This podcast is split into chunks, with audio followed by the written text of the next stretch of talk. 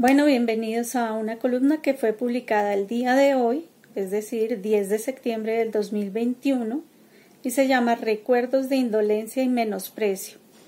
Esta columna se escribió con base a los múltiples menosprecios que ha tenido el presidente de la República con nosotros, los colombianos, y que vale la pena recordar. Esta columna dice así. En la columna denominada Pan y Circo, la sátira de la actualidad, se escribió un sencillo recuento del nacimiento de la expresión como estrategia distractora muy antigua para hacer olvidar al pueblo de sus derechos y del deber que tiene de cuestionar a sus autoridades.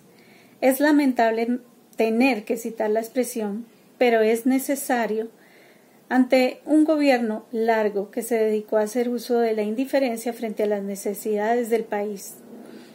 Quedan meses para finalizar el periodo de Iván Duque y vale la pena recordar la falta de empatía y el dolor que significarán para Colombia haber elegido el último bastión de Álvaro Uribe.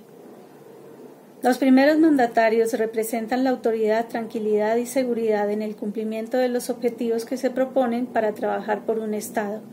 No obstante, las situaciones ocurridas muestran la falta de importancia que representamos para ellos.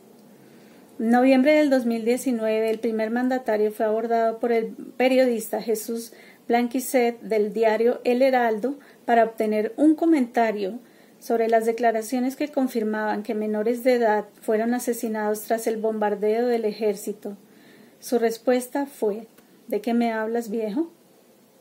En Samaniego fueron asesinados ocho jóvenes el rechazo de la población en la visita presidencial en agosto del 2020 se expresó con gritos pidiendo paz y justicia en el territorio. El mandatario dijo mi solidaridad por lo ocurrido. Para dejarles aquí unos proyectos importantes, el tema del estadio, arreglarlo y dejarles un centro de salud, para que los jóvenes puedan sacar todo su talento. Un anuncio desconectado de la realidad ante la situación de violencia. En noviembre del 2020 el huracán Iota provocó la destrucción del archipiélago de San Andrés y Providencia. La solución fue nombrar una gerente para la reconstrucción en un periodo de 100 días. Las declaraciones del presidente fueron pudimos apreciar desde el sobrevuelo y es prácticamente una destrucción del 98 o 99%. En la visita al archipiélago transitó en una cuatrimoto en medio del desastre, un vehículo que se utiliza para la recreación, en un paseo turístico, en el momento en que los isleños no tenían dónde pasar la noche. Tanto la imagen, o sea, las fotografías de estas situaciones, como las columnas que estoy mencionando se encuentran en la descripción del video o en la línea del medio, también que les dejaré el enlace al final del video. Colombia estuvo a punto de celebrar la Copa América en medio del estallido social, dos escenarios adversos que complementan el PAN y los Juegos de Circo, citados por Juvenal Sátiras 10 77 81. En un reportaje de la BBC del 14 de mayo en Puerto Resistencia, en Cali, una manifestante dijo: Se metieron con la generación que no tiene nada que perder y aquí nadie tiene casa, ni trabajo, ni nada. La Comisión Interamericana de Derechos Humanos entregó un informe de la visita sobre la violación de derechos humanos. No obstante, su ingreso tardó por demoras intencionales del gobierno.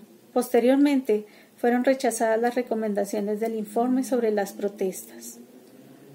Hemos visto constantemente medidas mediáticas que no solucionan nada, distractores y opiniones en diferentes vías. Cuando se habló del abuso de la fuerza y la represión por parte de la policía, todo terminó con un presidente vestido de policía y un cambio de uniforme que desangra los recursos del Estado sin soluciones de fondo. Siempre se ha planteado la reforma al cuerpo de naturaleza civil, a este cuerpo de naturaleza civil, pero son palabras. Bien valdría la pena leer la columna del exministro de Justicia, Jesse Reyes, denominada Las reformas a la policía. Y en esta cita, Colombia se caracteriza por ser un país de soluciones coyunturales a problemas estructurales, lo que suele producir resultados superficiales y pasajeros que tranquilizan a la opinión pública y dan la sensación de buen gobierno. Este es el reflejo de años con el mismo tema. En el evento PRECOP de biodiversidad del 30 de agosto en Leticia, organizada por el Gobierno de Colombia para promover el compromiso político de alto nivel con la adopción del marco global para la biodiversidad, llamó la atención la ubicación de los indígenas fuera de la mesa. Las sillas de mayor importancia las ocupaba el gabinete, aunque algunos aducen que era un contexto cultural es bueno decir que el evento fue promocionado desde la cuenta oficial de Twitter del Ministerio del Medio Ambiente y Desarrollo Sostenible de Colombia dirigido a la comunidad en general, entendido con evidente menosprecio. Los pronunciamientos sobre las comunidades indígenas cuando reclaman sus derechos han sido de constante desatención y rechazo y solo en tiempos de necesidad o campaña se observa algún acercamiento.